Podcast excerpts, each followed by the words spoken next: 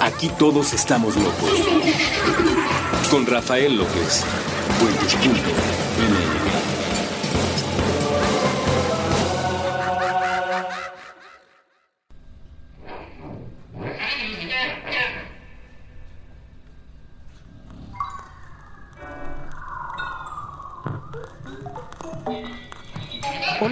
bienvenidos una vez más a este programa que se llama Supracortical.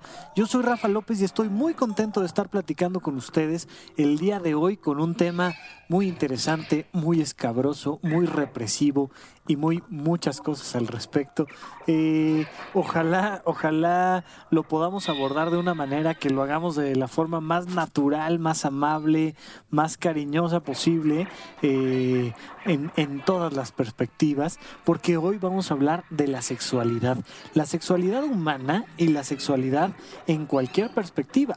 Porque lo primero que quiero platicar con ustedes es que la sexualidad es la cosa más natural posible a vida y por haber. Vivimos en un mundo bien curioso donde, donde ver en una pantalla que una persona le dispara a otra, pues es como normalón, es algo ya muy cotidiano. Y entonces desde las caricaturas, las películas, los libros, eh, la violencia es algo completamente cotidiano, la, la, economía, la agresión, la mil, mil y un cosas que hay en nuestra vida diaria que son muy cotidianas, pero la sexualidad siempre es represiva. La sexualidad es como algo para los adultos, pero que los adultos tienen que hacer una vez que cierran las puertas y que nadie sabe y que no entre ni el aire. No importa que nos pongamos morados, pero la sexualidad tiene que estar reprimida en todos los ámbitos. Y esto es algo muy curioso, muy curioso porque la sexualidad misma nos permite estar aquí. La sexualidad misma ha hecho que, que la vida en el planeta Tierra evolucione eh, a la fecha existen muchos organismos, de hecho más, más de los que podemos creer y contabilizar, eh, que no necesitan la sexualidad para reproducirse. Las bacterias son precisamente un organismo que crece, crece, crece, crece, crece y de repente es suficientemente grande como para partirse por la mitad y volverse dos donde antes era uno. Yo conozco a mucho gordito por ahí que quisiera hacer algo parecido y entonces imagínate, ¿no?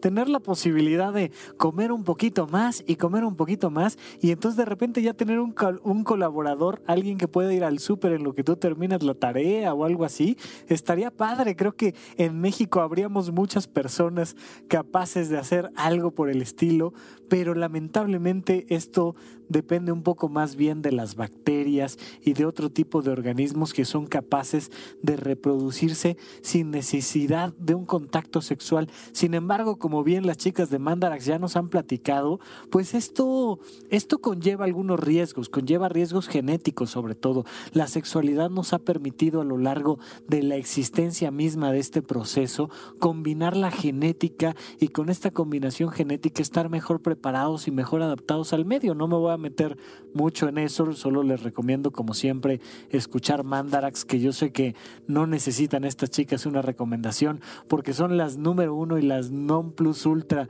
de puentes y de muchos medios y del corazón de muchos de los escuchas, pero de todas maneras les recomiendo que le den una, una visitadita por ahí a Mandarax y las escuchen hablar de bacterias y, y de todo esto que tiene que ver con la reproducción y con la evolución y la genética. Sin embargo, es muy curioso que podamos empezar a considerar que la sexualidad tiene que ver con la vida misma.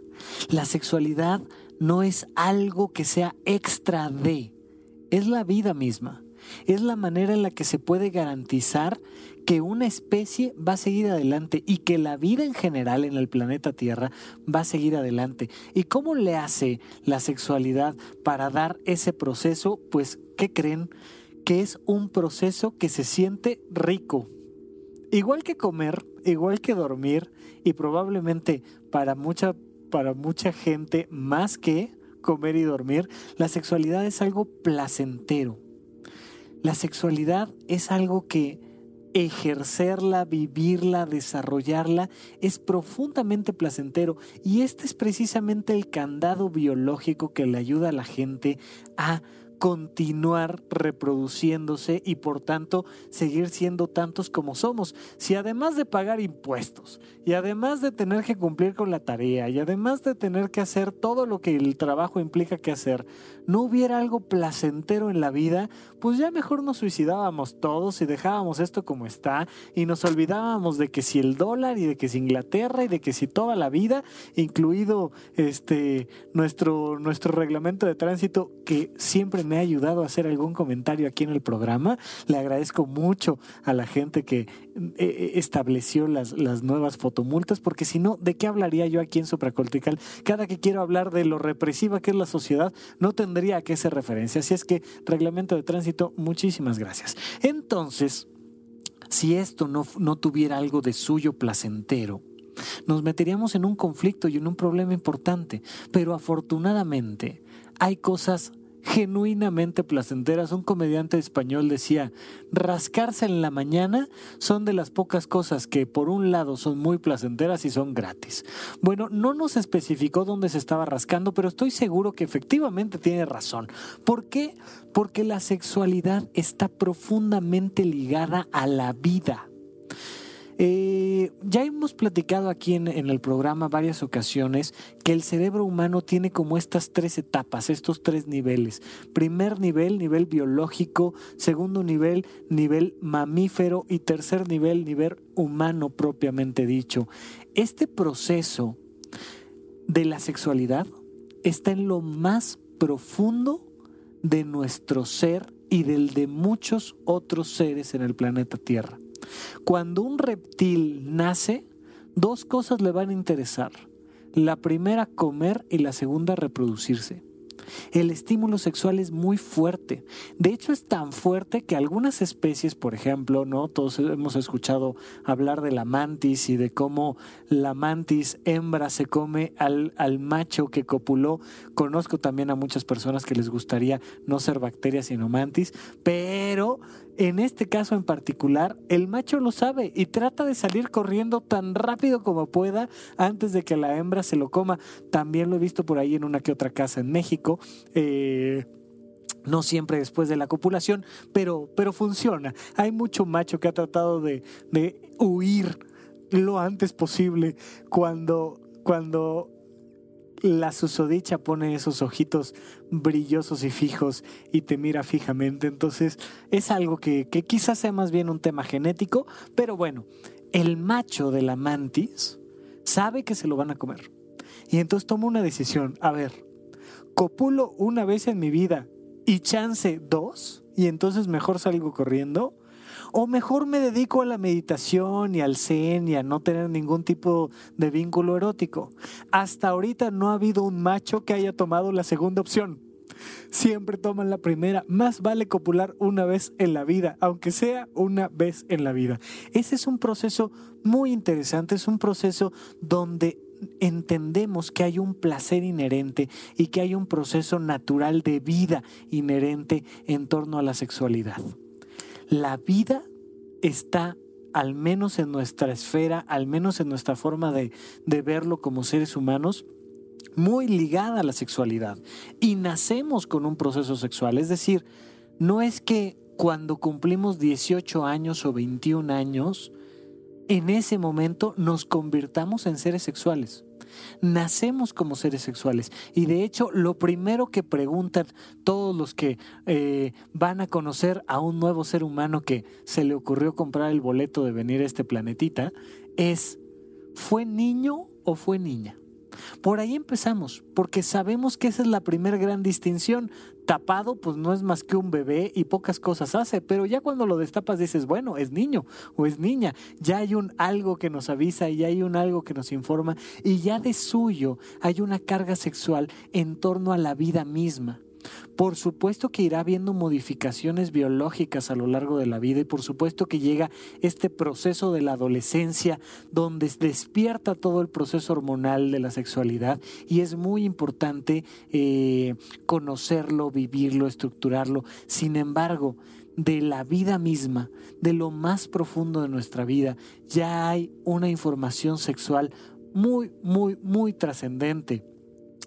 El ser humano encuentra y ha encontrado a lo largo de su historia mucho que ver con la sexualidad. Si no, pregúntenle a, Cleopatra qué pasó cuando, cuando dos muchachones querían ir con ella. Se genera todo un tema donde la vida misma, los ejércitos, la cultura, todo lo necesario se activa gracias a la sexualidad humana. En la adolescencia este impulso sexual nos permite buscar nuestra propia definición y buscar nuestra personalidad hay, una búsqueda inherente, gracias al desarrollo de las gónadas sexuales, que hace que las personas digan, yo soy, yo puedo, yo quiero, yo quiero más, ¿por qué quiero ser más grande y más fuerte? Entre otras cosas, porque hay un estímulo sexual que anda buscando ese desarrollo, ese desarrollo de la vida misma. Pero además es algo bien padre, es ahí un, un toque gracioso y divertido, ya sea de la evolución o de Dios, pero es placentero. La sexualidad humana es un elemento de profundo placer y el placer es una de las mediciones mismas de la calidad de tu propia vida. O sea, tú que me estás escuchando, tienes que preguntarte una cosa. ¿Mi vida es placentera?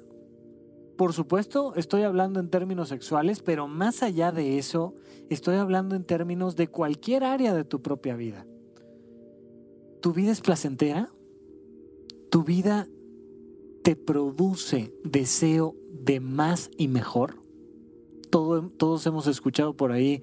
Digo, si no lo has escuchado, eh, eh, ya en algunos años llegará, pero estoy seguro que la mayoría del público de supracortical son adultos y seguramente todos han escuchado alguna vez alguna canción, alguna película o quizá, en el mejor de los casos, en la vida misma, en, en un primer contacto, todos han escuchado el deseo de querer más y más y más y mejor es, oye, ya que andas por ahí, síguele, por favor. O sea, ya, ya que andas este, haciendo eso que, sabes hacer tan bien, eh, si pudieras un poquito más, un poquito más rápido, un poquito más fuerte, te lo agradecería mucho.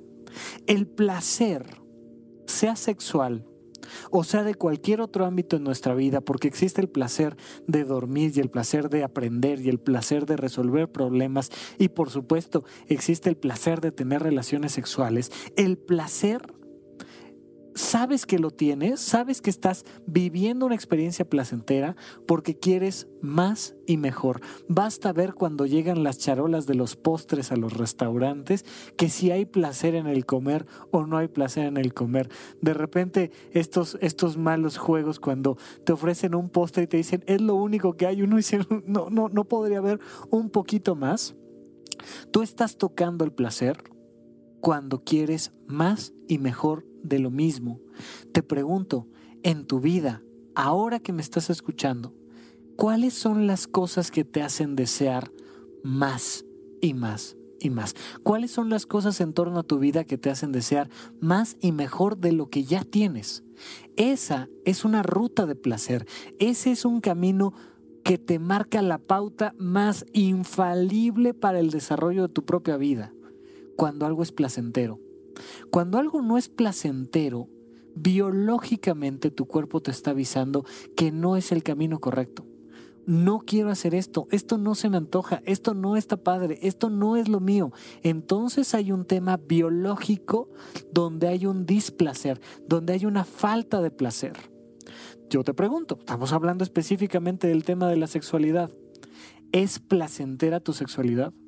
Así como estás viviendo hoy por hoy tu sexualidad, ¿quieres más y mejor? Porque si no, hay que replantear tu vida desde esta perspectiva.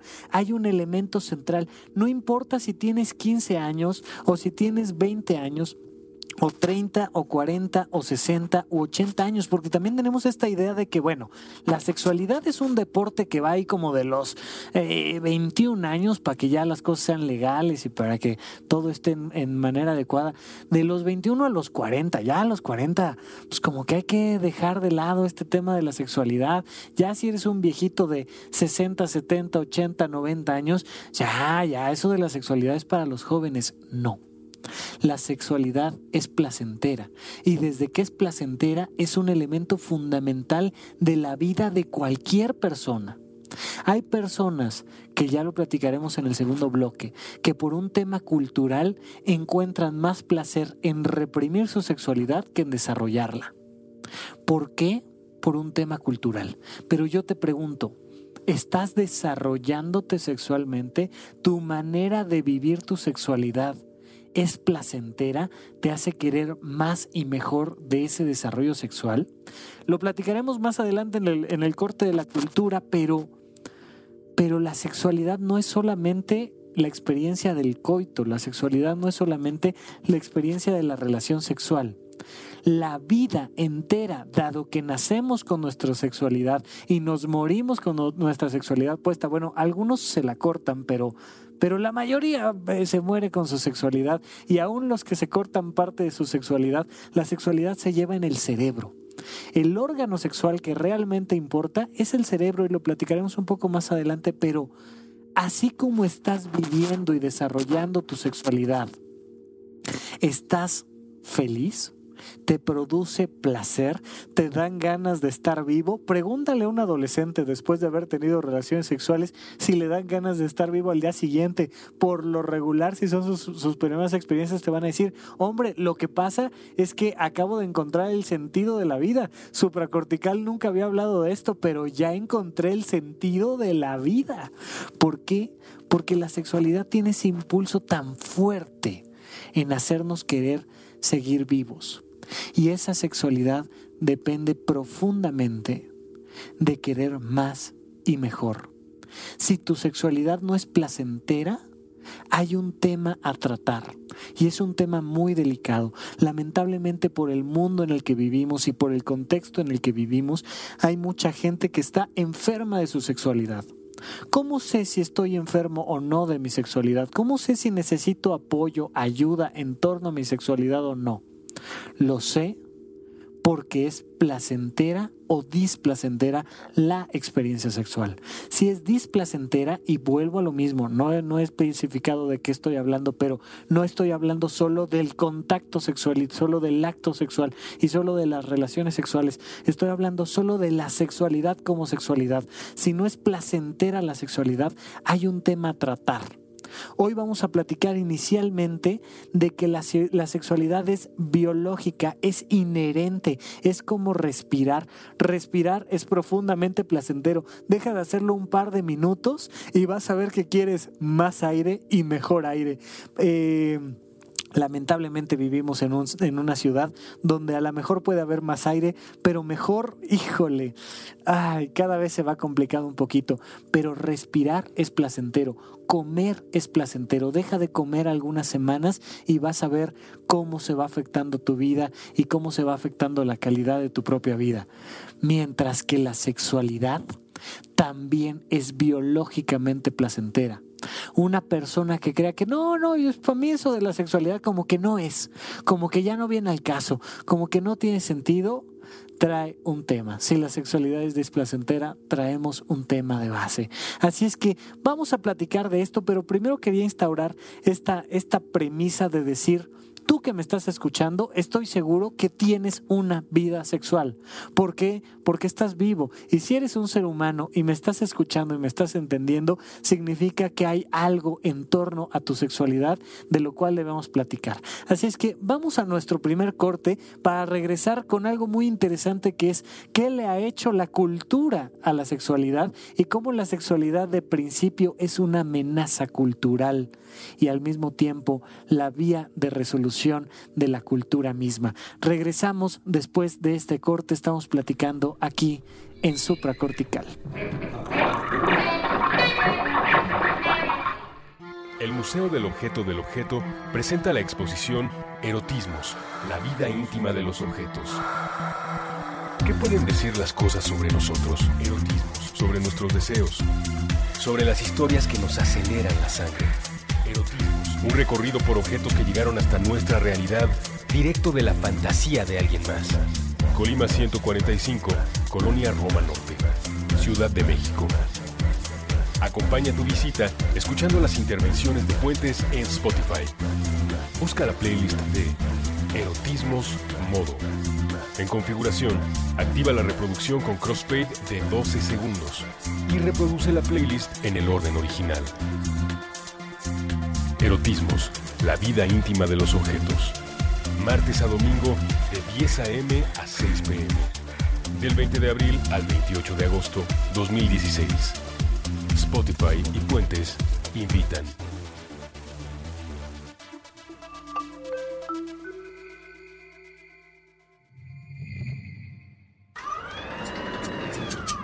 Cine Garage. Aquí cabe todo el cine. Con Eric Estrada. Nuevo episodio de lunes a viernes a las 7 pm. Puentes.me.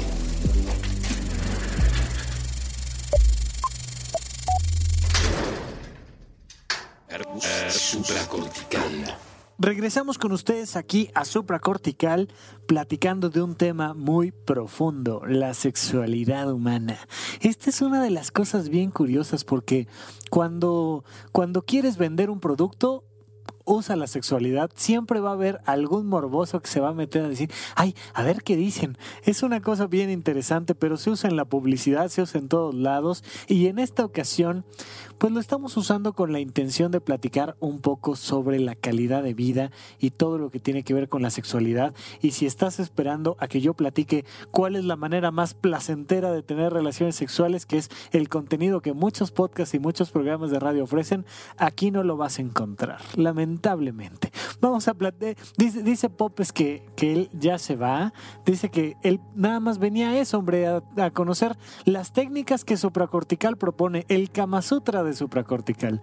A ver si uno de estos días platicamos un poquito más al respecto de las posiciones, pero por el momento no. Por el momento vamos a hablar de la represión que ha generado la cultura en torno a la sexualidad. Pero fíjense que es algo muy curioso. Podría sonar como algo negativo, pero no. El ser humano debe de agradecer que existe la cultura y si el ser humano agradece que existe la cultura es gracias a que existe la represión sexual.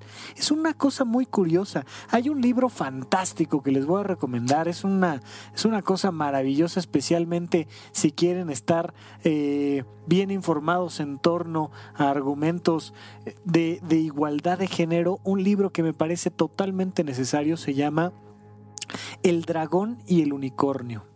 Les vamos a poner por ahí la, portada completa en la, en la bitácora, pero es un libro fantástico que plantea una premisa bien interesante. Dice, antes de que el ser humano fuera un ser humano de cultura, es decir, antes de que dejáramos un poquito atrás esta pertenencia tan igual al reino animal y nos convirtiéramos en esta gran mancha de asfalto que somos hoy en día, solo existía un producto y solo existía un bien para la humanidad, que eran los hijos. Y entonces los hijos eran el único elemento productivo y alguien era dueño de los hijos.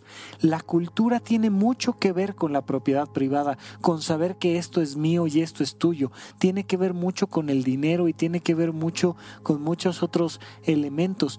Pero la propiedad privada que existía en aquel entonces solo podía ser en torno a los hijos. Tú no podías poseer un árbol o no podías poseer algún otro elemento de la tierra, el aire, el agua. Lo que sí podías poseer era a un hijo.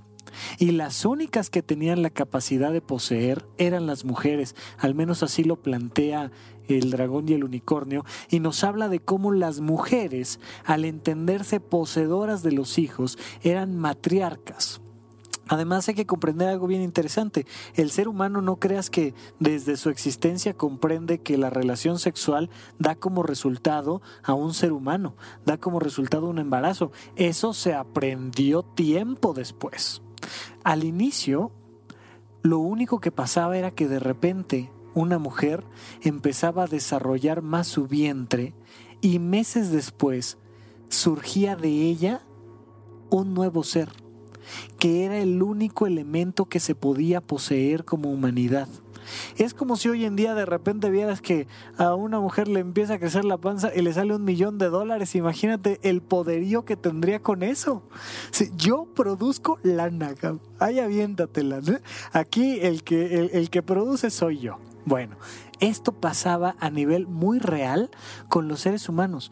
No había una relación psicológica directa entre el padre y el producto, sino entre la madre y el producto. Y por eso todo esto que hay en torno a la madre naturaleza, esta cosa mágica donde de repente salen flores, plantas, árboles, esta, esta cosa tan mágica y tan maravillosa donde de un ser sale otro, donde de una mujer sale un niño y se volvía algo profundamente mágico. Eso hacía que el hombre quedara relegado en esta estructura social. Si eres una mujer y eres una matriarca, entonces posees la vida y posees el privilegio de determinar si eh, la vida continuaba o no continuaba. Toda esta parte de la diosa madre, de esta, de esta magia femenina que nos permite decidir si la vida sigue o no sigue. Esta magia femenina que le daba todo el poder a la matriarca. La sociedad, según plantea el dragón y el unicornio, inicialmente fue un matriarcado. Eh, yo sé que hoy en día, con todos estos temas importantes que han pasado en torno a eh, las agresiones hacia las mujeres y otros grupos minoritarios, por decirlo de alguna manera, da una sensación de que siempre ha habido una estructura machista en el planeta Tierra. Pero esto no es así.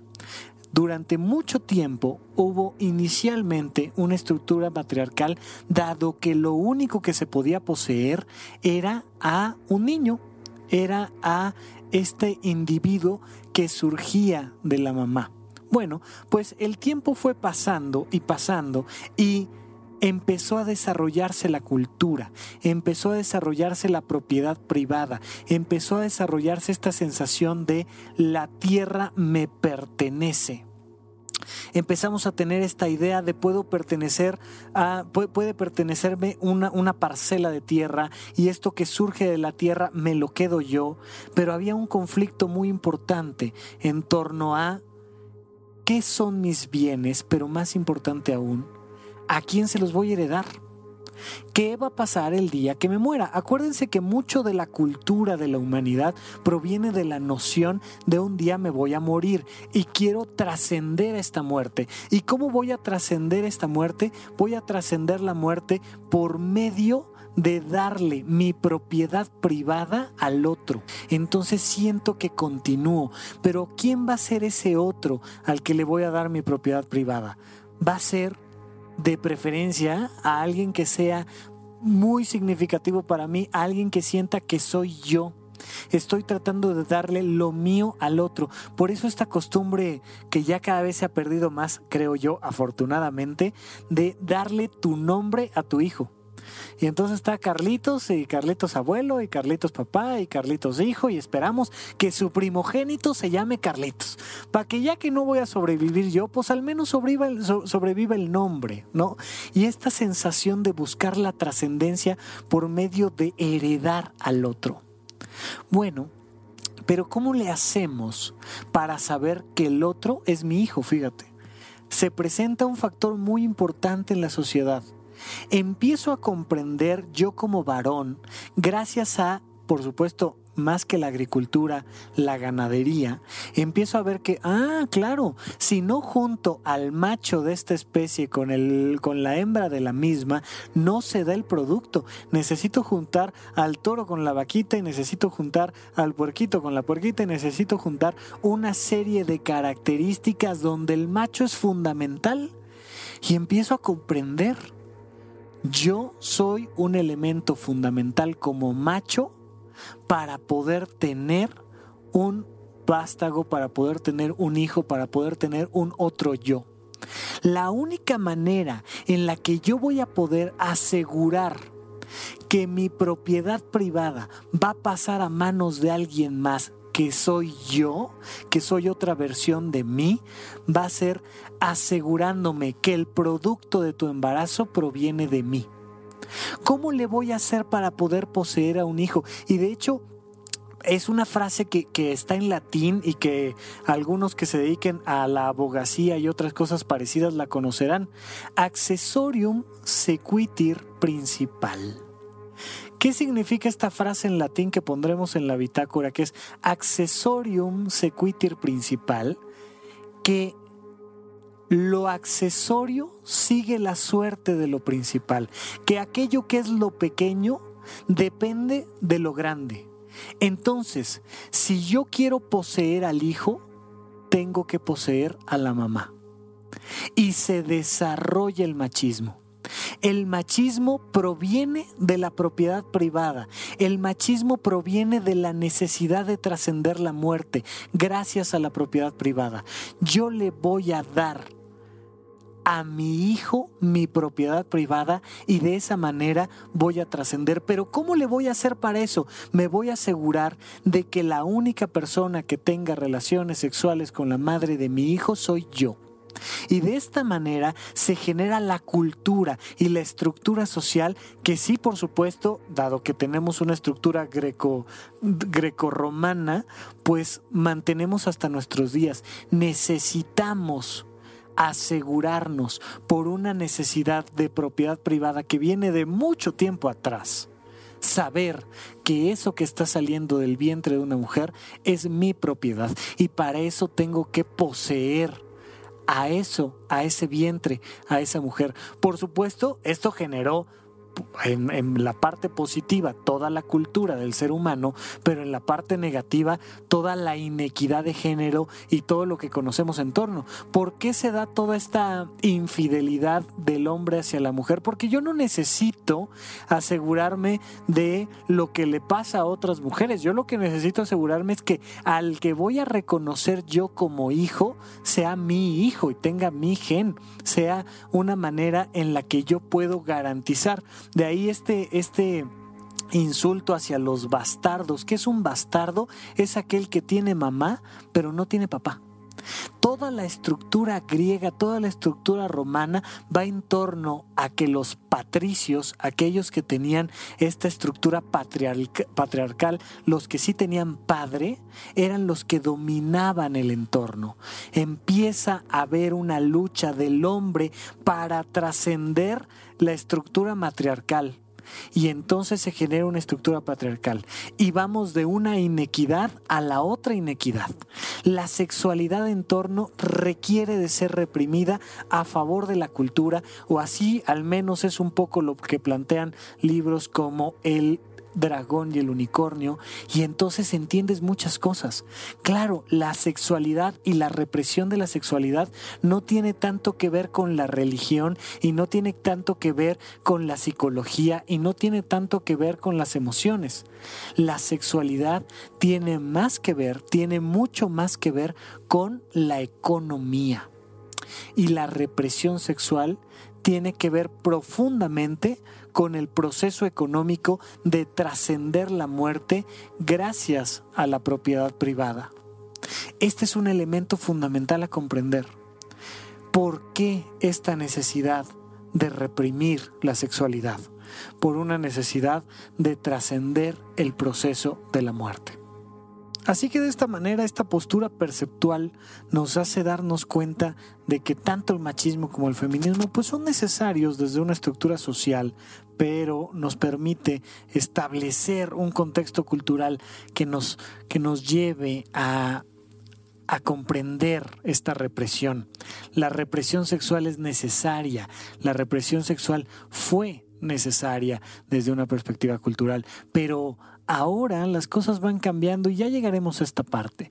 No obstante, sí me parece muy interesante lo que se establece en este libro del dragón y el unicornio para comprender que más allá de que sea algo bueno o algo malo la represión, la represión es parte de la cultura, es lo que nos hizo pasar de ser animales a ser seres humanos, a ser seres con cultura, a ser seres que construyen ciudades, escuelas.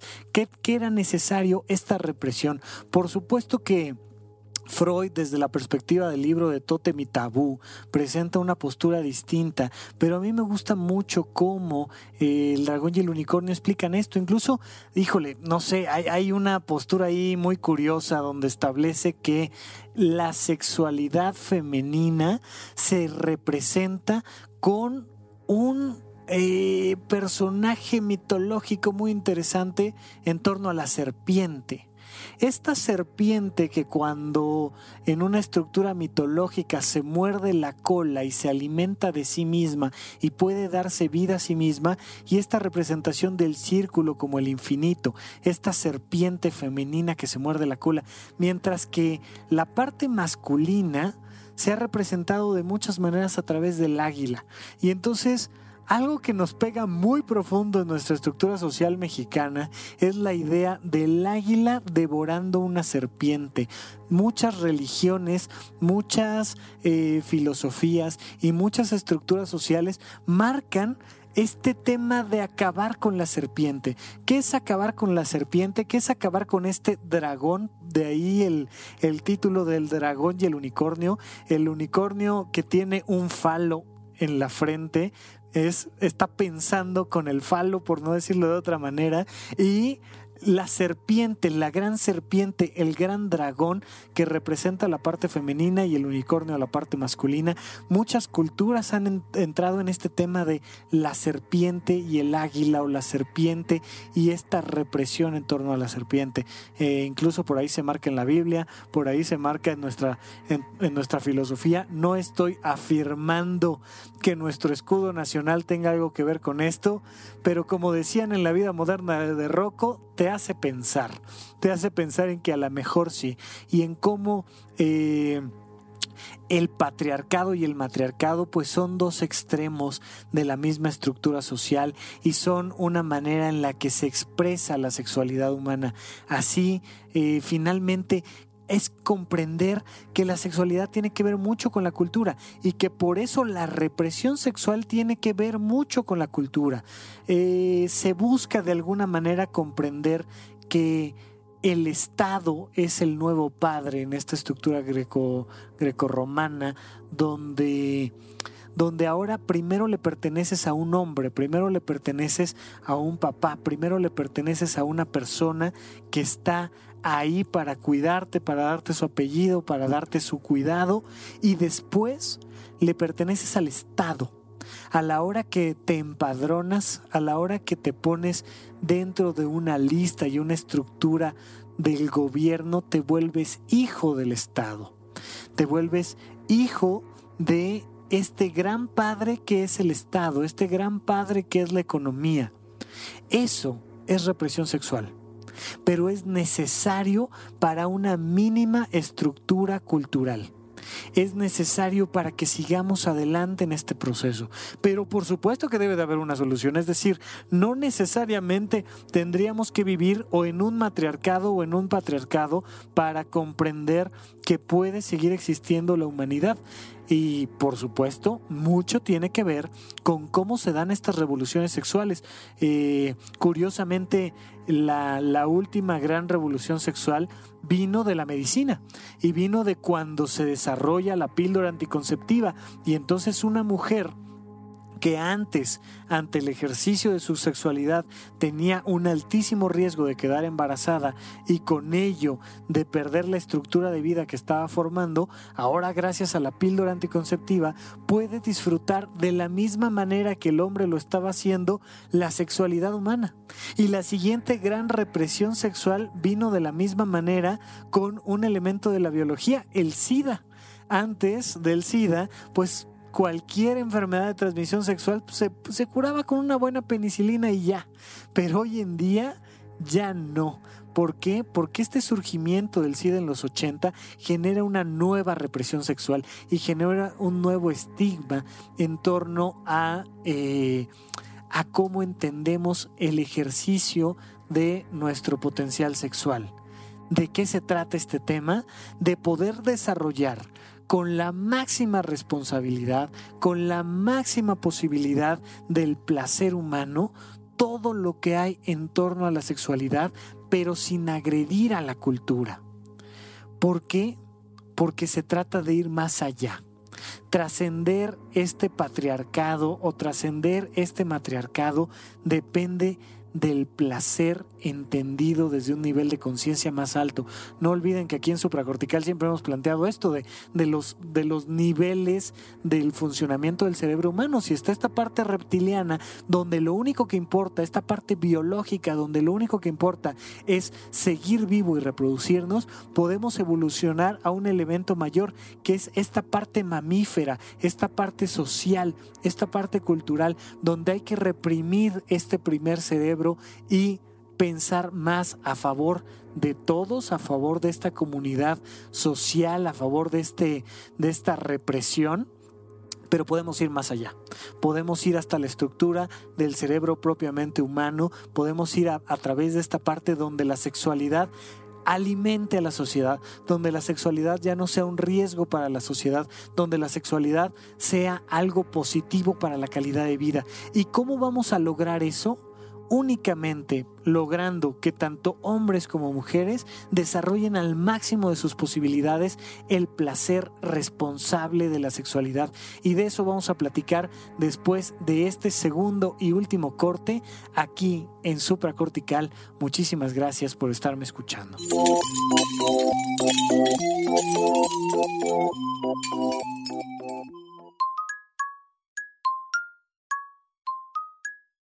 Nos imaginamos que el espacio-tiempo inmaterial donde se encuentran las piezas auditivas de puentes es un pizarrón con mensajes a la vista de todos y aquí tendríamos una idea diseñada para colgar de él. Una sola frase, escrita con crayones, sobre una hoja arrancada del cuaderno. Está pegada a la superficie con tachuelas de colores. El texto se encuentra cargado hacia el lado izquierdo. En el resto del papel queda espacio suficiente para dibujar animales, flores, planetas, libros, proyectores de cine, personajes de videojuegos, hojas de cannabis, lagos o instrumentos musicales. La hoja dice, Oigan, ¿y si hacemos de este mundo un lugar más buena onda? Nos alejamos un poco del pizarrón para asegurarnos de que el mensaje quedara centrado en relación con los bordes y bien sujeto con las tachuelas. Al principio pensamos que era suficiente. Una idea clara con un llamado a la acción, donde al mismo tiempo se incluye un esbozo de la personalidad del emisor. Pero un segundo después, nos llegaron a la cabeza las dudas, las implicaciones, algunos considerarían el mensaje demasiado cursi. Con el teclado vuelto ráfaga, un usuario comentaría que el enunciado en particular y la pieza en lo general no funciona como arte. Otros nos dirían que en el contexto de injusticia, desigualdad, discriminación y muerte que vivimos, un pensamiento así, transmitido por un medio discreto, termina diluido y sin servir para mucho. Desde la desconfianza, algunos más pensarían, en estos tiempos nadie dice algo así sin buscar un beneficio económico. O tal vez, estos quieren invitarme a una secta. Los de las sectas siempre usan ese tipo de mensajes. Un montón de gente, por ridículo que parezca, no querría que el mundo fuera un lugar más buena onda para todos porque se terminarían sus privilegios. Nos quedamos mirando al pizarrón. Tomamos un poco de distancia para mirar los obstáculos. Y justamente todas esas dificultades hacían que valiera la pena preguntarlo en voz alta tantas veces como fuera necesario desde esta minúscula partícula de la gran conversación humana. Así que dejamos esa hoja sobre el pizarrón con sus tachuelas de colores y sus trazos hechos con crayola. Cualquiera que pase por aquí puede leerlo. Oigan, ¿y si hacemos de este mundo un lugar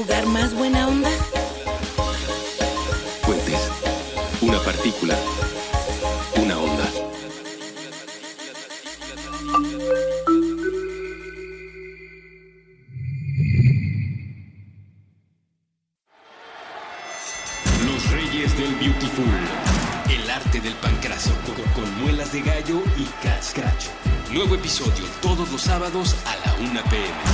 Puentes.mmm.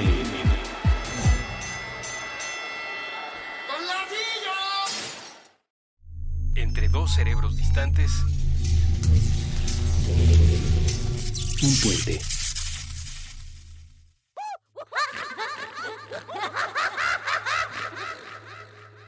Estamos de regreso aquí en Supracortical hablando de este tema tan interesante en torno a la sexualidad y vamos a entrar así al tema del placer. Ya, ya nos hacía falta entrar porque estábamos muy afuera, entonces vamos a, a darle un poquito más de velocidad a este asunto. Yo al menos ya me paré de la silla porque ya me había aburrido de estar ahí. Hoy, el día de hoy el maestrísimo Popes, a quien le agradezco que nos esté apoyando en la grabación de este episodio, me puso un micrófono de diadema que estamos explorando con mucho gusto. Siempre es bueno jugar con algún juguetito extra. Eh, les recuerdo que se pueden comunicar conmigo a través de Twitter con arroba rafarufus, que pueden también dejar un comentario en la bitácora aquí debajo de donde está colocado para todo tiempo y espacio este episodio y por supuesto, también si quieren comunicarse con nosotros en Facebook, por favor háganlo a través de la página de Vita Plena. Es Facebook diagonal Vita Plena, la primera V con mayúscula y las siguientes con minúsculas son una sola palabra. Bueno, estamos de regreso aquí platicando de esto. Entonces, ¿por qué? Porque lo que les quiero decir es, para elevar la calidad de nuestra vida hay que desarrollar nuestra vida sexual, pero nuestra vida sexual va mucho más allá de simplemente las relaciones sexuales. Cómo te vistes tiene que ver con tu desarrollo sexual. Cómo hablas tiene que ver con tu desarrollo sexual. Cómo te relaciones con tus amigos, qué tanto tocas de piel a piel la mano de alguien más, sea hombre, sea mujer o sea lo que sea, tiene que ver con tu desarrollo sexual. Qué películas ves, qué libros lees, qué tanto le has puesto un énfasis a tu vida sexual. ¿Desde qué perspectiva? Desde ir a ver una película Puedes ir a ver una película simplemente porque el actor o la actriz te gusta. Bueno, ya de suyo es parte del desarrollo de tu sexualidad. ¿Con qué libertad hablas de este tema? ¿Qué tanto puedes hablar con tus amigos de esto o no? ¿Qué tanto es privado? ¿Qué tanto no? No se trata de que sea siempre público, por supuesto que no. Mucho de la sexualidad es un tema solitario. Literalmente es un tema que solo te atañe a ti, aun cuando estás teniendo relaciones sexuales con alguien más. El a final de cuentas, es simplemente tuyo. Es cómo estás viviendo tú esta sexualidad y sobre todo para qué la estás viviendo. ¿La estás viviendo nada más como un desfogue de toda la represión que la cultura te ha generado? En ese momento estamos metiéndonos en un tema problemático. Si sigues a favor de la represión, vas a seguir a favor de la agresión. ¿Por qué hay tanta prostitución y agresión y todo lo que hay? Por lo que habíamos planteado, porque la sociedad ha bloqueado el desarrollo sexual. Si queremos que la sociedad tenga un desarrollo de su vida sexual libre, sin represión, sin agresión, tiene que volverse también algo cotidiano y común y algo que se enseña a los niños desde muy pequeños. ¿Por qué hay este fenómeno de que los niños muy pequeños, antes de aprender a hablar, empiezan a tener un periodo donde están tocando sus genitales, entre otras cosas porque sienten rico, hombre. Claro, es muy importante que aprendan a no hacerlo en contextos inadecuados como parte de la sociedad tenemos que aprender a reprimir nuestros impulsos y nuestros estímulos sexuales para que no salgan en cualquier lugar y en cualquier momento. Eso y muchas otras cosas, o sea, incluido el comer, también debe de haber una represión de dónde comes y de cómo comes. No puedes llegar con el mismo tipo de alimentos y de la misma manera a un cine, a una obra de teatro, a una escuela y tampoco puedes llegar, por supuesto, teniendo ciertas conductas sexuales a, la oficina y a la escuela, aunque a muchos se les antoja, no es lo más correcto. Sin embargo, debe de haber y momentos donde desarrolles tu sexualidad. Me ha tocado eh, a lo largo de las consultas y a lo largo de eh, muchas pláticas y experiencias que muchas mujeres me han referido, por ejemplo, que disfrutan mucho los masajes incluso a nivel sexual. Es decir, no se trata de que llegue al coito, se trata de que aquella experiencia que estás viviendo te ayude a sentirte bien contigo y con tu propio cuerpo. Entonces, por supuesto, muchas veces prefieren que la masajista, si es que una chica era la que me estaba platicando esto, sea mujer, porque entonces te permite precisamente mantener el límite y saber que no va a pasar nada evidentemente esta chica es heterosexual y entonces cuando un hombre le da el masaje se siente en riesgo, se siente dentro de una estructura de contexto peligroso, pero si le toca a una chica, entonces puede disfrutar simplemente el contacto de otras manos en su espalda. Y aunque no vaya más allá de su espalda, pero es parte de su desarrollo sexual, es parte de este desarrollo erótico. Por supuesto que independientemente de si te gustan hombres o mujeres, de repente ver una imagen, una figura agradable, siempre va a ser algo que va a elevar la calidad de tu vida. La sensualidad, el estar con las antenas listas y disponibles a lo sensual de la comida o a lo sensual de la luna y las estrellas, a lo sensual de los amigos, a lo sensual de todo lo que tiene que ver con nuestra vida diaria. Hay un proceso de un desarrollo de tus capacidades sexuales a través de eso, pero voy más allá. La sexualidad placentera alcanza su máximo punto cuando está al servicio de uno mismo y de los demás. Tener relaciones sexuales con alguien más es poner el desarrollo de tu sexualidad con amor a favor de alguien más. Y por supuesto que a la hora de que lo haces te sientes bien contigo mismo. Pero si no hay un alguien más, tú puedes poner tu desarrollo de la sexualidad a favor de ti. Tener experiencias eróticas contigo, desde lo más simple como leer un libro que tenga alguna escena erótica, hasta lo más franco, claro, abierto, como puede ser la masturbación, es dar lo mejor de tu sexualidad a ti mismo, poner lo mejor de tu sexualidad al servicio de tu propio ser. Cuando haces el amor con amor, cuando pones tu sexualidad y le agregas el amor, vas a dar el servicio a ti mismo y a los demás. Y por supuesto que al día siguiente vas a estar de mucho mejor humor y por supuesto que vas a estar con mucha mejor eh, ilusión y entusiasmo para vivir las experiencias de tu propia vida. Porque la sexualidad y el placer sexual están profundamente relacionados con la calidad de tu vida. Te permiten eh, sentirte vivo, te permiten sentir esta gratitud ante la vida, el placer. En cualquier área de tu vida va a incrementar la calidad de tu vida. Hasta ahorita creo yo que en supracortical no habíamos propiamente establecido esta premisa, pero es fundamental. Si no hay placer, no hay calidad de vida. ¿Y de dónde surge el placer? De principio de las cosas más básicas, de comer bien, de dormir bien y por supuesto de desarrollarte sexualmente de la mejor manera. Pero cuando no lo hago con amor, cuando no lo hago a favor del otro, cuando lo hago simplemente por tener la experiencia sexual y ya, lo que genero es una agresión, no genero placer. El placer necesariamente tiene que estar al servicio de los demás. Cuando simplemente como por comer, voy a terminar con obesidad, voy a terminar con reflujo, voy a terminar con gastritis y voy a terminar con una serie de enfermedades relacionadas con el entre comillas, placer de comer. No es placer porque me está lastimando. De la misma manera, si solo duermo y duermo y duermo para evadirme de la realidad, no estoy viviendo el placer de dormir Estoy simplemente lastimando mi vida y lastimando mi cuerpo con ese aparente placer porque no lo estoy poniendo al servicio de los demás.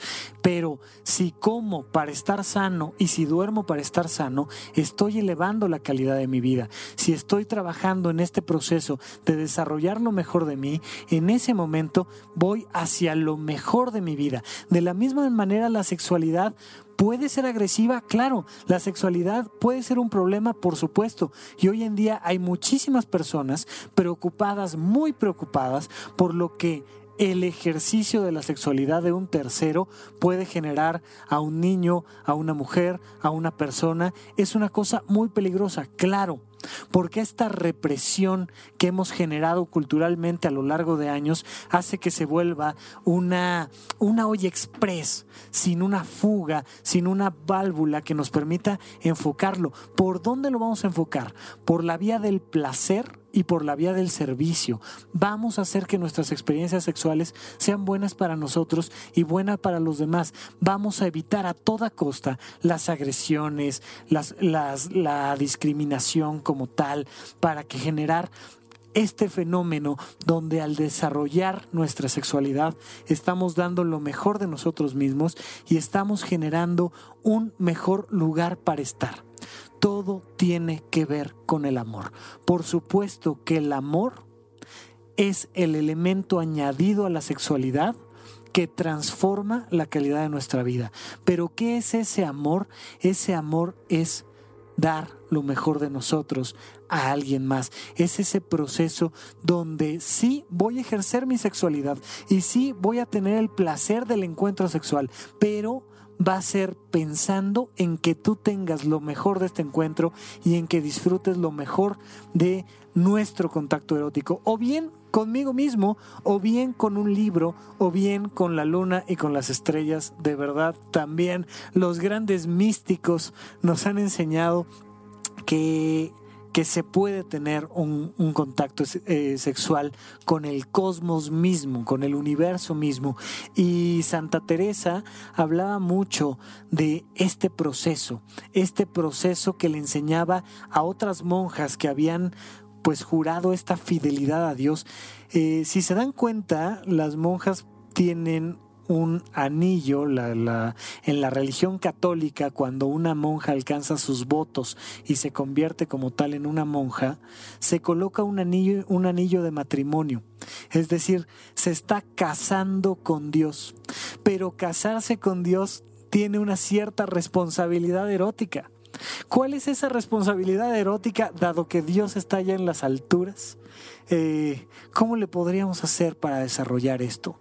A través del desarrollo sexual consigo misma hacia el cosmos, hacia todo lo que existe, hacia la naturaleza misma. Y es una manera distinta de comprender este celibato, es una manera distinta de comprender este voto de castidad, la castidad no como una represión, sino como una expresión cósmica de la sexualidad, como una, como una representación cósmica de el erotismo, el amor, del servicio, porque por muy monja que seas o por muy sacerdote que seas, no vas a poder quitarte esta parte sexual que tienes y estos estímulos sexuales. Es como decir, no, pues como me hice monja, a mí ya no me da hambre.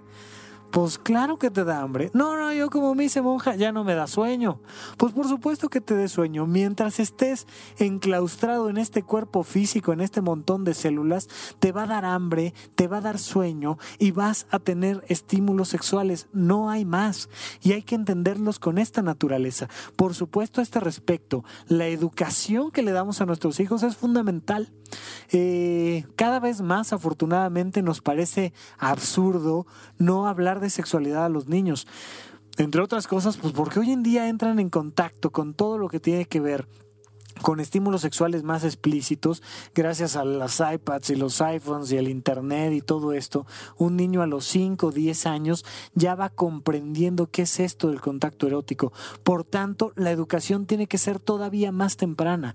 La naturalidad de la educación sexual tiene que ser con ese mismo cariño. Pero curiosamente, una mamá que le está enseñando sexualidad a su hijo, y me refiero enseñándole temas de higiene, enseñándole contexto, dónde sí, dónde no, el uso de las palabras, una mamá que le está enseñando sexualidad a su hijo, lo está protegiendo, pero a la vez está desarrollando ella misma su sexualidad, está retroalimentando esta parte sexual que ella misma tiene. Es una manera de hacer con amor que el niño comprenda que existe una vida sexual. Es hacer con amor que el niño experimente esta experiencia sexual.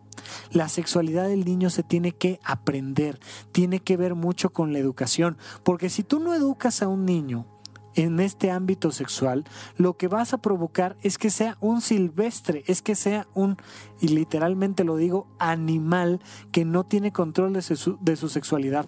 La cultura requiere necesariamente del control sexual, pero el amor el desarrollo, la humanidad requiere necesariamente de desarrollar la sexualidad dentro de ese contexto con amor al servicio de los demás. Esta parte es fundamental. Así es que yo te pregunto, ¿Cómo estás desarrollando tu sexualidad? ¿Cuál es la parte de tu vida que dedicas al desarrollo de tu sexualidad. Tiene que ver desde cómo te vistes, cómo te bañas, qué lees, qué comes, dónde, con quién platicas, qué tanta capacidad tienes de abrazar a alguien más, de convivir y tocar ciertos temas con amigos o no, contigo, qué tanto aprendes sobre, por supuesto, el coito y las relaciones sexuales, sobre posturas, sobre placer, pero al mismo tiempo qué tanto aprendes de qué aromas te gustan a ti, de qué sensaciones te gustan a ti, de qué imágenes te gustan a ti. Eso es fundamental para el desarrollo de tu calidad de vida. El contacto que tú tienes con tu propia experiencia erótica.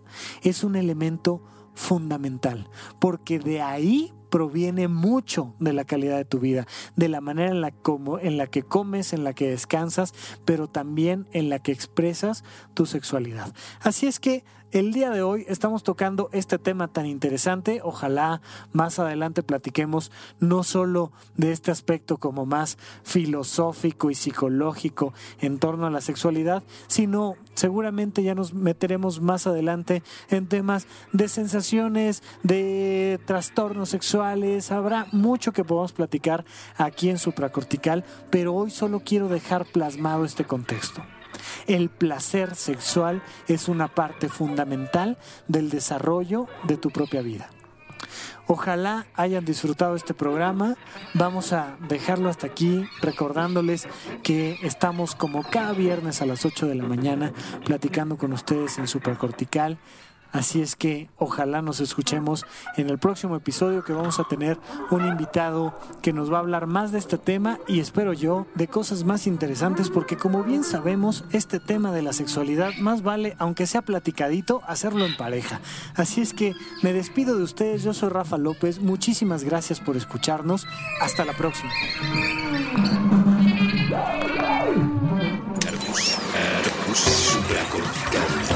Aquí todos estamos locos. Con Rafael López.